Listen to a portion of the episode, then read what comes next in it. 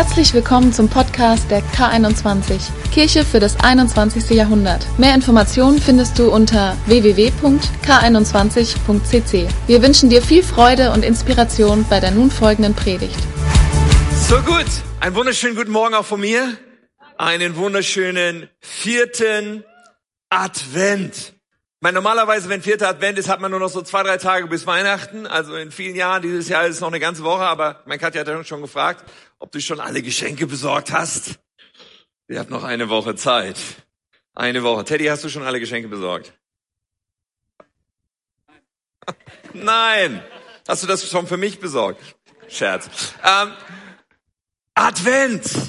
Ankunft bedeutet es eigentlich. Es ist eine Zeit, die gedacht ist zur Vorbereitung Allerdings ehrlich gesagt nicht die Vorbereitung für das große Futtern und das große Schenken, sondern irgendwie ist eine andere Art von Vorbereitung gemeint. Und wir werden heute einen Bibeltext anschauen, der 2700 Jahre alt ist. Also offensichtlich noch länger her, dass, dass es geschrieben wurde als die Geburt von Jesus. Und da geht es auch um diese Vorbereitung. Meine Predigt heute ist überschrieben mit dem Titel Macht hoch die Tür. Oh. Wir lesen einen Text aus Jesaja und dann beten wir noch zusammen. Jesaja 40. Dort schreibt er, eine Stimme ruft, baut dem Herrn eine Straße durch die Wüste. Ebnet unserem Gott einen Weg durch die Steppe. Jedes Tal soll aufgeschüttet und jeder Berg und Hügel eingeebnet werden. Das Unebene soll gerade und das Hügelige eben werden. Dann wird die Herrlichkeit des Herrn offenbar. Und alle Menschen werden sie sehen. Dies hat der Herr beschlossen. Wow. Jesus Christus, wir danken dir von ganzem Herzen für diesen Tag. Und das, was du beschlossen hast, das wird geschehen. Du liebst jeden einzelnen von uns und ich bin mir sicher, du hast etwas vorbereitet. Du möchtest sprechen zu uns. Und das ist mein Gebet immer wieder. Ich bete, dass du redest, weil sonst habe ich nichts zu sagen. Aber ich bete, dass diese Begegnung stattfindet, dass wir von dir hören, dass unser Leben von dir verändert wird, Herr, und dass wir mehr erkennen, wie du bist und wie sehr du uns liebst. Amen. Wisst ihr, in diesem Jahr, als wir in Urlaub gefahren sind, wir waren schon über sechs Stunden unterwegs und wir waren so eine Stunde vor Paris, denn wir haben in Frankreich Urlaub gemacht und wir wollten so auf dem Hinweg wollten wir zwei Tage in Paris verbringen und dann bekam ich eine Nachricht auf meinem Handy und der Vermieter von der Wohnung, die wir dort gemietet hatten, hatten wir übers Internet, hatten wir eine Wohnung gefunden und dann haben wir diese gebucht und dann schrieb er, es täte ihm ja furchtbar leid, aber er wäre gerade in der Wohnung gewesen und wir könnten diese Wohnung nicht benutzen, weil die wäre ein einziges Chaos und das Bett wäre zerbrochen und es würde überhaupt nicht gehen. Und wir gedacht, ist ja super. Eine Stunde vor Paris ist ja klasse und es war Zeit der Fußball-WM, so die Aussicht in Paris eine Unterkunft zu finden, die äh, war irgendwie riesig. Nicht? Aber er schrieb dann noch, er schrieb dann noch, ja, er hätte da noch eine andere Wohnung, die wäre irgendwie eine Straße weiter und ob wir uns die denn mal anschauen wollten. Und ganz ehrlich, was hatten wir für eine Wahl? Oder? Im Auto schlafen war jetzt auch nicht unser Plan, also haben wir uns die andere Wohnung angeschaut. Als wir da ankamen, es war so im Hinterhaus irgendwie, durchs Vorderhaus, Treppe hoch. Ich meine, Paris, wer das schon mal war, das ist ja ein einziges Altertum, diese Stadt. Und dementsprechend sind die Häuser. Aber wir waren also in diesem Haus dann und so weiter. Und dann war da noch jemand, die, eine Dame, die putzte dort und so. Es war alles noch nicht sauber. Übrigens auch nicht, als ich fertig war mit Putzen. Aber wir haben da, ich meine, welche Wahl hat man denn? Wir haben da diese Wohnung und äh, das sind so Erlebnisse, auch unsere Kinder werden das nie vergessen. Manchmal diese Art von Erlebnissen und manchmal diese Art. Aber wisst ihr, ich habe so gedacht, man, hättest du nicht mal ein bisschen früher gucken können? Irgendwie, das war nix, war vorbereitet auf unser Kommen. Und ganz ehrlich, das finde ich nicht so lustig, wenn ich auch noch dafür äh, bezahle und buche und so. Aber manchmal, kennst du das, kommst du in eine Situation, du bist eigentlich, eigentlich ist alles verabredet, aber nichts ist vorbereitet. Hast du das schon mal erlebt? In der Vorbereitung der Predigt musste ich allerdings auch an eine Situation denken, wo das umgekehrt so war, wo nämlich Katja und ich sonntags morgens am Frühstückstisch saßen und so dachten, ja super, heute ist nicht viel los, nach, nach dem Gottesdienst, schön nach Hause, wie auch immer, das, also Kickoff wird noch sein, aber dann haben wir noch ein bisschen Pause und so. Und dann sagte Katja so, ja, oder, oder haben sich unsere Freunde, die da in Bremen wohnen die, die, haben die nicht vielleicht gesagt, dass die heute kommen wollten? Und so, ich dachte, äh, pff, keine Ahnung, ja, irgendwann wollten die kommen, weiß auch nicht. Und dann habe ich das E-Mail wieder rausgesucht und festgestellt, es war tatsächlich dieser Sonntag. Wir hatten nur vergessen, es in den Kalender einzutragen. Und äh, das war dann auch spannend, weil nach dem Gottesdienst konnten wir sie dann ganz großzügig zum Mittagessen einladen bei Kickoff. Also bei dem Kurs hier in der Kirche, wo es dann auch äh, noch eine Kleinigkeit zu essen gibt. Also ganz großartig. Und dann sind wir noch zu McDonald's gefahren, um ein bisschen Kuchen zu holen. Es gibt Kuchen bei McDonald's, wusstest du das? Und wir waren irgendwie so überhaupt nicht vorbereitet auf diesen Besuch. Hey, wenn du Besuch erwartest, bist du besser vorbereitet, oder? Es ist irgendwie eine schöne Sache, wenn etwas vorbereitet ist. Und je mehr dieser Besuch, der kommt, etwas Besonderes ist, desto mehr bereiten wir uns vor, oder? Ich meine, wenn irgendwie dein Kumpel kommt, der bei dir Kühlschrankrechte hat. Weißt du, was Kühlschrankrechte sind? Ja, jemand, der einfach immer ein- und ausgehen darf, der sich alles aus dem Kühlschrank holen darf und so. Ja, diese Art von Kumpel, da bereiten wir uns vielleicht nicht so gut vor, weil im Grunde wohnt die ja schon fast bei uns. Es ist sozusagen äh, Teil der Familie. Aber wenn jemand Besonderes kommt, so deine Schwiegermutter zum Beispiel, oder stell dir vor, die Bundeskanzlerin hätte sich angekündigt, zu Besuch zu kommen. Vielleicht würdest du denken, okay, besser, ich bereite mich gut vor. Oder Jesaja, dieser Prophet, vor 2700 Jahren hat er gelebt und er hat prophezeit und er hat gesagt, Gott kommt. Bereitet euch vor. Gott ist schon auf dem Weg. Er kommt. Bereitet euch vor. Und spannend bei diesem Buch ist, dass es so zwei Dimensionen hat. Was meine ich damit? Jesaja spricht einmal zu den Leuten seiner Zeit. Ja, er hat im Israel gelebt, er, er spricht zu Jerusalem, einer Stadt, die damals, wo, wo die Menschen in Not waren, weil, weil Feinde hatten das alles eingenommen und sie waren desperat, sie, sie waren sehnsüchtig danach, dass irgendwie was passieren würde. Und Jesaja spricht in diese Situation hinein und spricht zu diesen Menschen und sagt, bereitet euch vor, Gott ist schon auf dem Weg. Aber nicht nur diese Dimension gibt es dort, sondern, und Katja hat heute Morgen auch schon aus Jesaja zitiert und auch schon eine prophetische Aussage zitiert. Es gibt diese zweite Dimension, die davon spricht, dass etwas passieren wird, was dann 700 Jahre später passiert ist, nämlich dass Gott jemanden schicken wird, einen Messias, einen Erlöser, einen Befreier, einen Retter, einen Friedefürst. So, er spricht da immer wieder von und er macht so viele Voraussagen, die damit zusammenhängen. Da kommt einer, der wird euch erlösen, der wird euch befreien, der wird alles von euch nehmen, was, was auf euch ist als Last. Er wird, er wird wiederherstellen, was Gott geplant hat. Und darüber spricht er in diesem Text. Okay. Und dann macht er diese Aussagen. Er sagt, baut eine Straße. Baut einen Weg. Ja, ebnet einen Weg in der Wüste. So Wüste. Ich weiß nicht, ob du schon mal in der Wüste warst.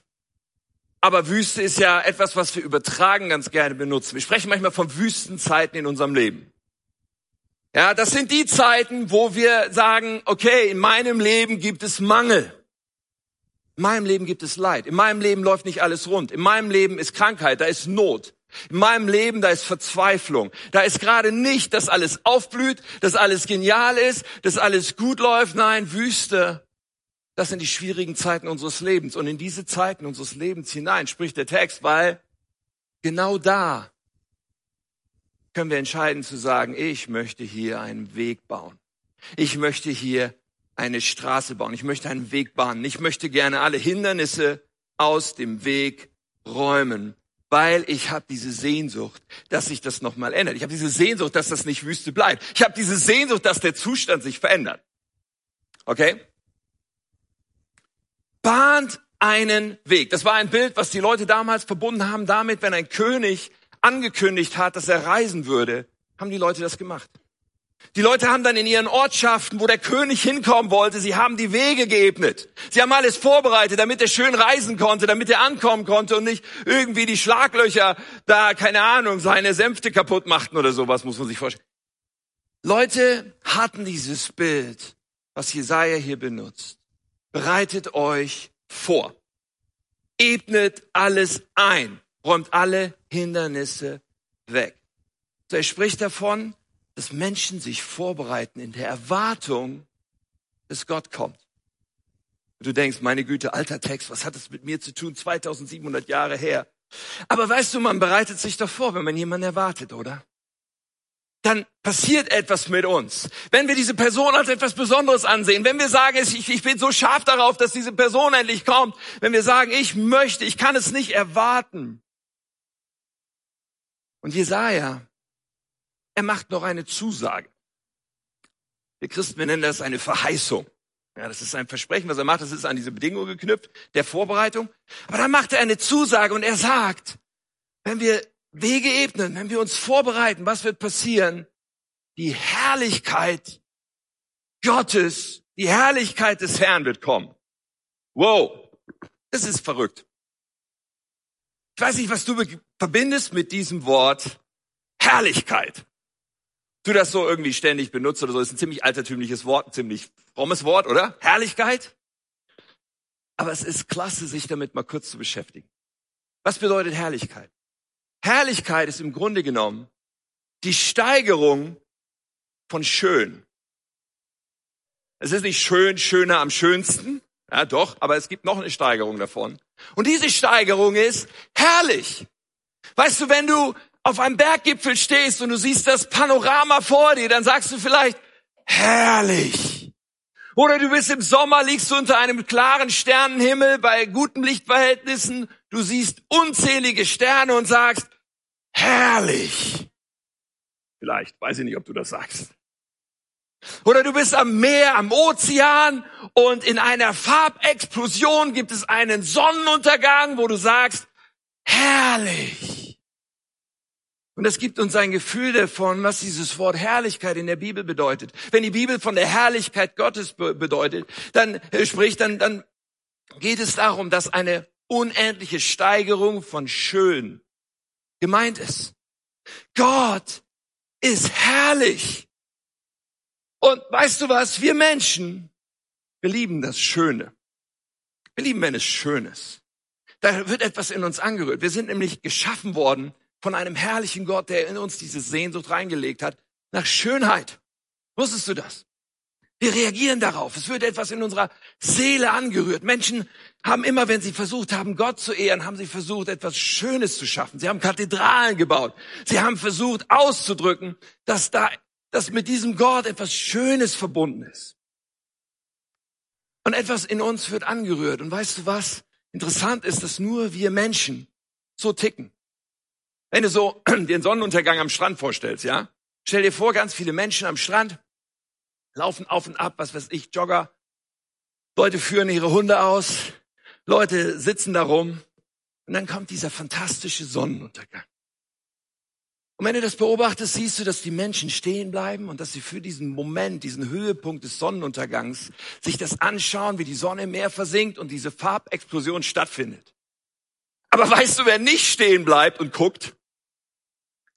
Die blöden Köter. Die lieben Hunde. Versteht mich nicht falsch. Aber Tiere haben da keine Antenne für. Für Herrlichkeit. Tiere haben da kein Gespür für. Für Schönheit. Aber wir Menschen. Und das ist eins dieser unzähligen Indizien dafür, dass wir geschaffen wurden, von jemandem, der herrlich ist, von jemandem, dessen Ebenbild wir widerspiegeln. Ja, auf dieser Erde ist so vieles kaputt gegangen. Ja, wir haben diese Herrlichkeit verloren. Aber da ist ein Gott und das lebt in uns, dass wir diese Sehnsucht haben nach seiner Schönheit.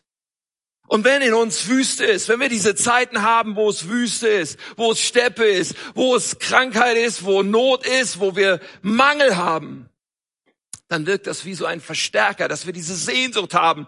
Kann es nicht herrlich sein?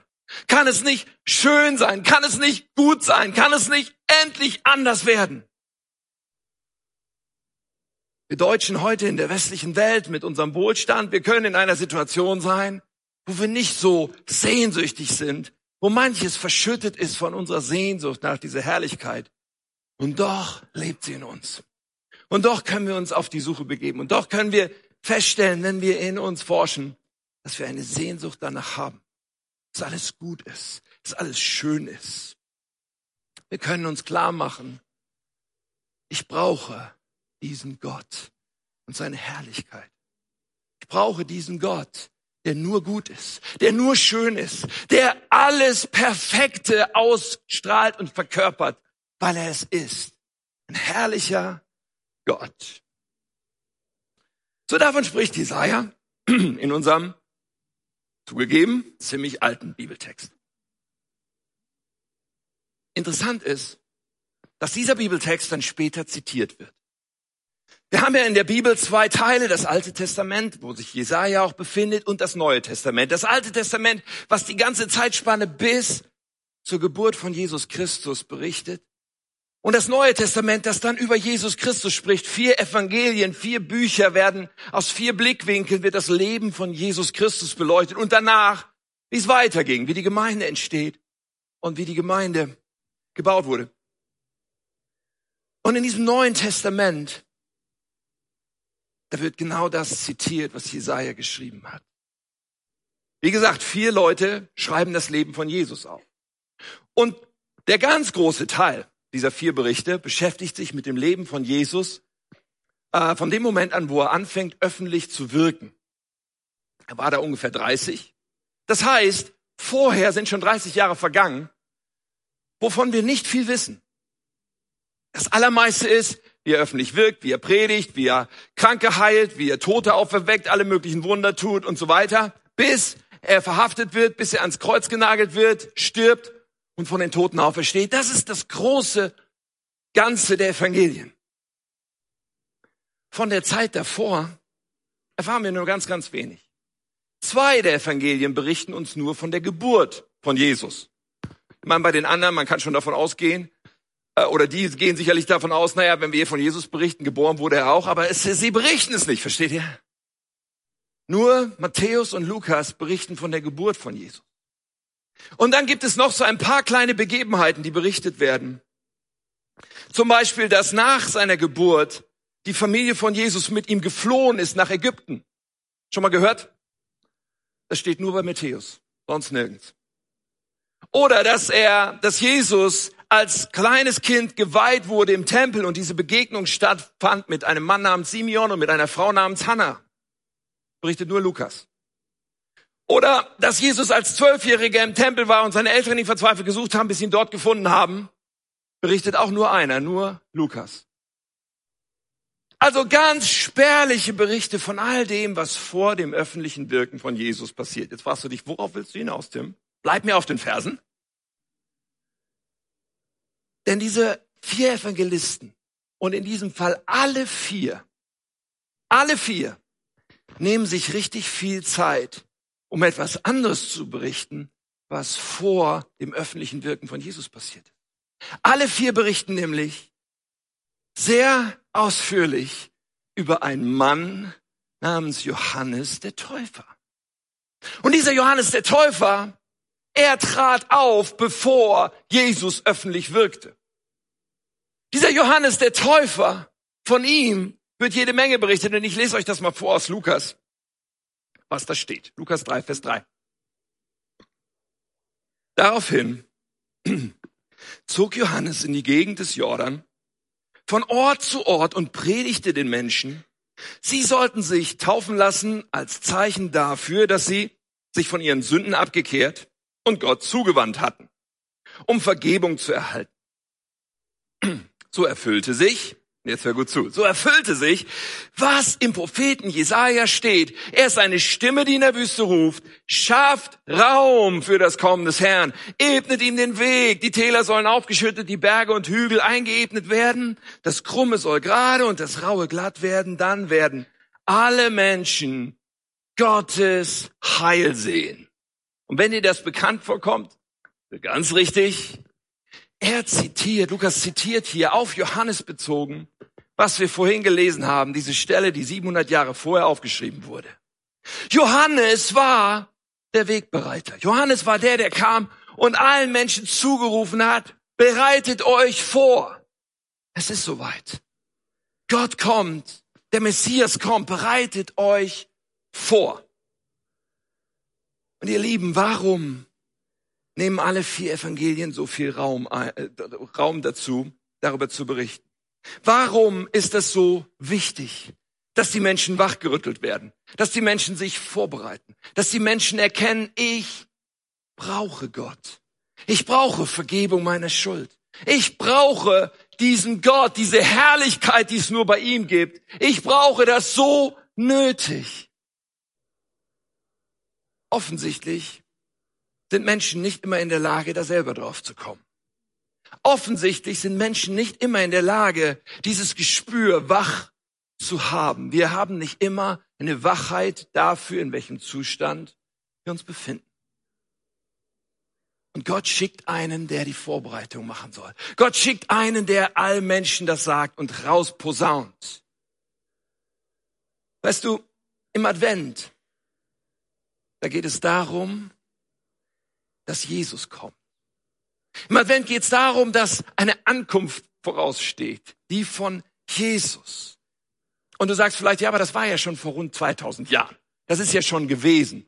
Das kommt ja nicht, das war ja schon. Und irgendwie vor 2000 Jahren wurde Gott Mensch und er hat sich uns geschenkt und wunderbar nice, dann kann ich das auch so mitnehmen, das kleine Christkind und überhaupt und Haichi Bumbaichi und Glühwein und alles nice und nebenbei, ja, der hat auch meine Sünden getragen, wundervoll.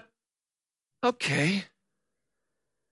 Ist das einfach ein historisches Ereignis weit weg? Warum haben Kirchenväter irgendwann angefangen zu sagen, wir brauchen einen Advent, wir brauchen eine Zeit im Jahr, wo wir uns neu vorbereiten auf diesen Jesus und auf sein Kommen, weil es nämlich nicht darum geht, dass es nur ein Ereignis war, sondern weil es darum geht, dass wir frisch diesen Zustand erkennen müssen, in dem wir sind, dass wir frisch erkennen müssen, wir brauchen diesen Gott so nötig, weil unser Leben, ob wir es spüren gerade oder nicht so sehr spüren, weil es eigentlich Wüste ist. Wir brauchen diese Haltung von, ich will meinen, ich will mein Herz öffnen, ich will meine Wege bahnen, ich will alles ebnen, dass Gott bei mir einziehen kann. Ich will diese Leidenschaft, diesen Hunger haben, ganz frisch nach diesem Gott. Und Menschen müssen das sowohl tun, wenn das völlig neu ist. Vielleicht sitzt du heute hier und für dich ist es völlig neu. Und du hast noch nie diesen Gott in dein Herz eingeladen dann ist es eine Botschaft für dich. Aber auch wenn du schon Jahre, Jahrzehnte vielleicht sagst, ich bin mit Jesus unterwegs, ich bin so davon überzeugt, dass wir das nötig haben, zu sagen, ich bahne diesen Weg, ich öffne mein Herz, ich führe mir das frisch vor Augen, damit nicht irgendwie selbstverständlich ist, was dort passiert ist. Und darum geht's im Advent. Wir brauchen ihn. Wir brauchen, dass er kommt. Wir müssen uns klar machen, sei mein Herr, regiere in meinem Leben, sei mein Retter, befreie mich von Wüste und schenk mir deine Herrlichkeit. Diese Schönheit, die es nur gibt, wenn wir mit ihm leben, wenn wir aus ihm herausleben.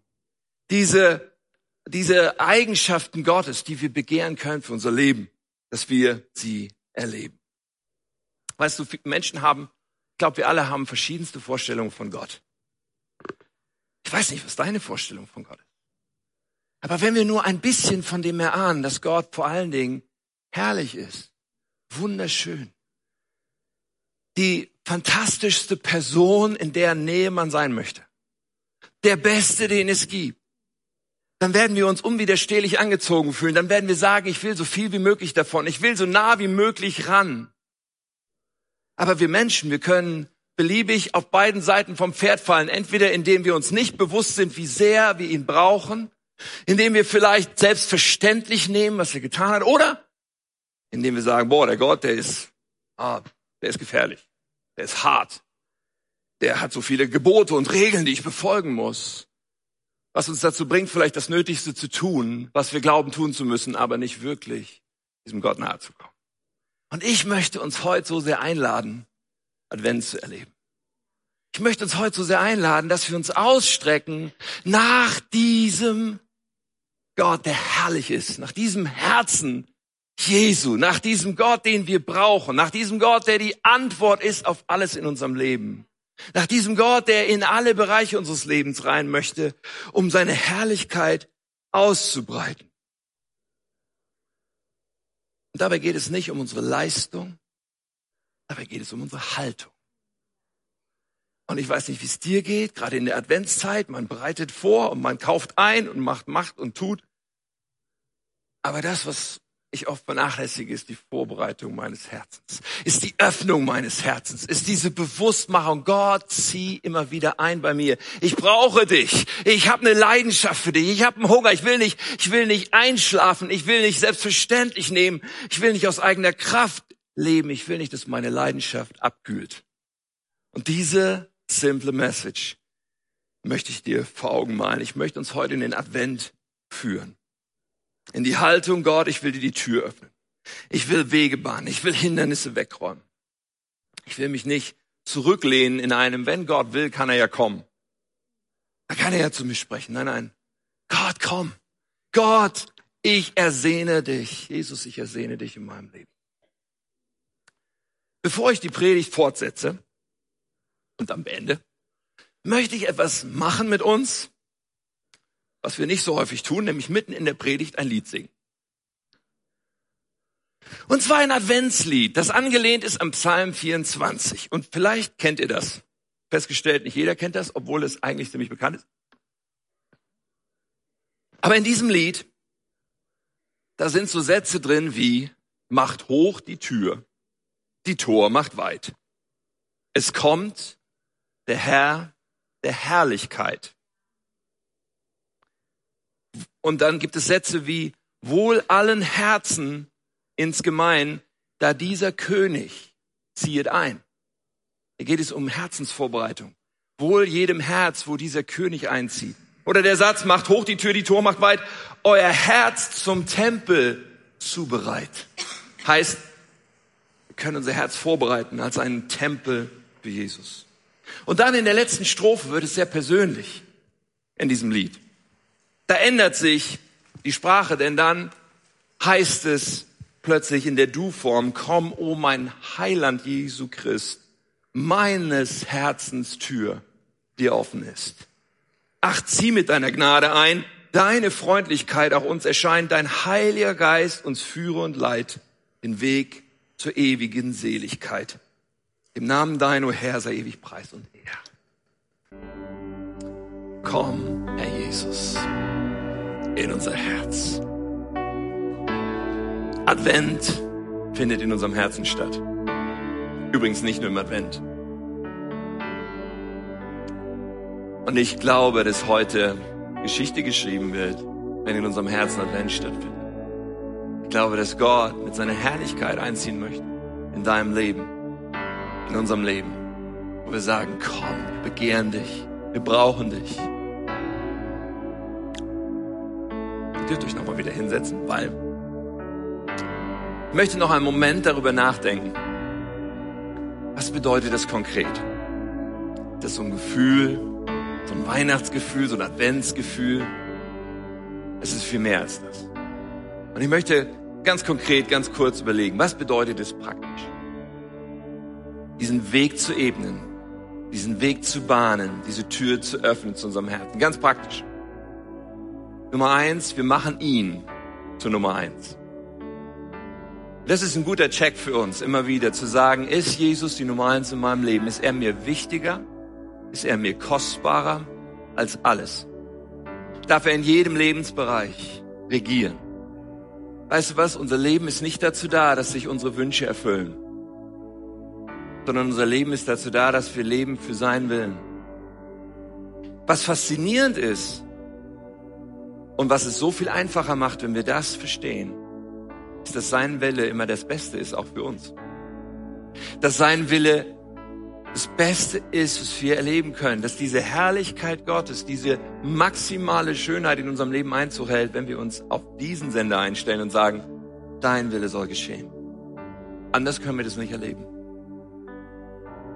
überall da, wo es in unserem Leben Bereiche gibt, in die Gott nicht reinsprechen kann, sind wir gefragt ist Jesus die Nummer eins. Ist er die Nummer eins? Gibt es Dinge, die Gott nicht darf in unserem Leben? in die er nicht hineinsprechen darf? Gibt es eine Beziehung, in der wir leben, in die Gott nicht hineinsprechen darf? Gibt es vielleicht im Bereich der Finanzen etwas, wo Gott nicht hineinsprechen darf? Wo Gott nicht sagen darf und, und, und auf die Schulter tippen darf und dich leiten darf zu einer Veränderung? Im Umgang mit deiner Zeit, mit deinen Wochenendgewohnheiten, mit Dingen, wie du dein Leben strukturierst, darf Gott überall. Und sagen wir, ich suche dich, ich liebe dich, ich bete dich an. Das Zweite, wie wir ganz konkret Wege bahnen in unserem Leben, ist, dass wir bewusster Sünde keinen Raum geben in unserem Leben. Was bedeutet das? Ich hoffe, dass uns allen klar ist, dass wir nicht perfekt sind. Und das ist auch in Ordnung. Gott erwartet es nicht. Wir haben, er hat uns, er, er hat uns schon geliebt und wusste genau, worauf er sich einlässt, bevor irgendetwas in unserem Leben auch nur begonnen hat, sich zu verändern. Das Problem ist nicht, dass wir nicht perfekt sind. Das Problem ist da, wo es uns nichts ausmacht. Das Problem ist da, wo wir sagen, ich lasse in meinem Leben Dinge, die Gott nicht will und die Gott nicht gefallen. Ich will das weiter so leben. Aber ein Weg zu bahnen hat damit zu tun, dass wir uns nach dem ausstrecken, wie Gott ist für unser Leben. Nach der Herrlichkeit, aber auch nach der Heiligkeit Gottes. Petrus schreibt, gehorcht Gott, weil ihr seine Kinder seid. Fallt nicht in eure alten schlechten Gewohnheiten zurück. Damals wusstet ihr es nicht besser. Aber jetzt sollt ihr in allem, was ihr tut, heilig sein. Genauso wie Gott, der euch berufen hat, heilig ist. Denn er hat selbst gesagt, ihr sollt heilig sein, weil ich heilig bin. Das ist eine krasse Textstelle und gleichzeitig ist wieder so ein Wort da drin, wo du vielleicht dich fragst, was bedeutet das eigentlich? Das Wort heilig. Ja, wir sagen selten, das ist aber heilig. Ja, manchmal sagen wir, das ist mir heilig. Ja, was, was, was bedeutet das? Heilig, das ist ja etwas, was wir irgendwie als etwas ganz Besonderes behandeln. Wir haben zum Beispiel ein paar Weingläser, die kommen so gut wie nie auf den Tisch. Die sind irgendwie heilig. Dann nehmen wir die anderen, die man auch in die Spülmaschine tun kann zur Not oder so, weißt du? Aber Gott ist heilig, bedeutet Gott ist abgesondert, er ist anders, er ist nicht weltlich, er ist nicht profan, er ist nicht verschmutzt, er ist absolut rein, er ist absolut gut, er ist absolut perfekt. Gott ist heilig. Was meint Petrus, wenn er sagt, seid heilig? Ich meine, wir können das nicht erreichen hier und jetzt, aber es geht um diese Ausrichtung. Es geht um, ich will so sein wie du. Ich will mich verändern lassen von dir. Ich will mich ausstrecken nach deinem Wesen, nach deinem Charakter und ich darf das tun. In dem Bewusstsein, dass du mir dabei helfen willst. In dem Bewusstsein, dass ich es nicht aus eigener Kraft schaffen kann. Aber dass du es für mich hast. So, wenn in unserem Leben Dinge sind, wo wir uns bewusst sind, dass sie gegen Gottes Willen sind, was können wir tun? Wir können, und das ist so befreiend, wir können umkehren. So wie Johannes das den Leuten gesagt hat, kehrt um von euren Wegen. Lasst euch taufen. Damals war das eine jüdische Taufe, die ausdrücken sollte, ich will nicht weiter in dieser Sünde leben. Wir können das auch tun. Wir können unsere Sünden bekennen. Jakobus schreibt, bekennt einander eure Schuld und betet füreinander, damit ihr geheilt werdet. So Heiligkeit etwas, wonach wir uns ausstrecken können. Und Gott ist nicht ein Gott mit dem erhobenen Zeigefinger, sondern Gott ist ein Gott, der sagt, ich will dir helfen. Ich will, dass meine Herrlichkeit sich ausbreitet in deinem Leben. Ich will, dass mein Wesen durch dich sichtbar wird, weil ich möchte mit dir mein Werk tun. Aber es braucht immer unser Ja. Es ist immer die Frage der Haltung bei uns. Und das Letzte, wir gehen immer unseren nächsten Schritt. Es gibt immer einen nächsten Schritt, weißt du das? Weißt du, Nachfolge, Jüngerschaft, ja, das ist, wovon wir sprechen als Christen. Das bedeutet, da gibt es immer einen Schritt. Jesus hinterher, immer einen nächsten Schritt. Es gibt immer einen Wachstumsschritt für jeden von uns. Ja, da gibt es diese grundlegenden Wachstumsschritte, diese ersten Schritte, die man geht, sich taufen zu lassen, Gebetsleben zu entwickeln, die Bibel zu lesen, ähm, ja, zu geben, zu dienen, Gemeinschaft zu haben mit anderen, Jesus zu bezeugen, Leuten zu helfen, alle möglichen Schritte. Dann gibt es diese Schritte in mehr Verantwortung, diese Schritte zu leiten, diese Schritte, ein, eine Säule zu werden, auf die man zählen kann. Aber ich glaube, es hört nie auf. Mancher hier ist Jahrzehnte Christ und es gibt für dich einen nächsten Schritt. Es gibt für mich nächste Schritte, obwohl ich auch schon lange dabei bin. In diesem Jahr war einer dieser nächsten Schritte zu sagen, okay, ich möchte das, ich möchte selber persönlich diesen, diesen Glaubensschritt gehen, dass wir, dass wir K21 an mehreren Standorten nicht nur denken und träumen für die Zukunft irgendwann, sondern dass wir Schritte darauf zugehen. Und dass man sich öffentlich dazu bekennt, dass wir das vorhaben. Ganz ehrlich, da kann man sich ganz schön mit blamieren. Wenn das dann alles nicht klappt, weil menschlich machbar ist es nicht. Aber es war für mich einer von einer Reihe Glaubensschritte in diesem Jahr, wo ich wusste, ich muss einen Schritt gehen. Und, und, und, und uns alle ermutigen, diesen Schritt zu gehen. Es hört nie auf, ganz egal wie lange du Christ bist. Und wenn du dich nicht erinnern kannst, wann bin ich eigentlich den letzten Schritt in meinem Leben gegangen? Wann bin ich einen Schritt des Glaubens gegangen? Wann bin ich, wann habe ich Veränderungen angepackt? Wann bin ich Schritte gegangen, von denen ich wusste, dass Gott sie mit mir geben will? Wenn da keine Erinnerung kommt, wenn du sagst, keine Ahnung, wie lange das her ist, irgendwie läuft mein Glaubensleben schon so lange auf die gleiche Art und Weise ab. Hey, dann, dann darf eine Lampe angehen bei uns, die rot ist und uns sagt, hey, ich möchte mich ausstrecken nach Gott. Und ihn fragen, was ist mein nächster Schritt? Ich möchte nicht stehen bleiben, weil stehen bleiben gibt's nicht. Es gibt nur entweder Vorwärtsschritte oder Rückwärtsschritte. Der Zustand des Stehenbleibens, der ist eine Illusion, wenn es um Nachfolge geht. Es gibt immer einen nächsten Schritt und danach strecken wir uns aus. Was ist dein nächster Schritt? Wir wollen einen Weg bahnen, wir wollen die Tür hochmachen, wir wollen unser Herz öffnen. Geh deinen nächsten Schritt. Und das ist Advent, dass wir sagen, komm Jesus, ich begehre dich. Ich will, dass du Raum hast in meinem Leben. Meine drei praktischen Schritte kannst du dir merken mit drei N. Ich dachte das, hier stehen keine N, doch hier stehen N. Das erste N ist Nummer eins. Mach ihn zu Nummer eins. Das zweite ist Nein. Sag Nein zu bewusster Sünde. Und das dritte ist next, nächster Schritt. Geh deinen nächsten Schritt. Und ich möchte uns jetzt noch ins Gebet leiten. Und ich möchte uns jetzt noch einladen, diese persönliche Entscheidung zu treffen. Jesus, es soll Advent sein. Jesus, ich mach mein Herz auf, zieh du ein. Präge mein Denken, präge mein Leben, sei meine Nummer eins. Jesus.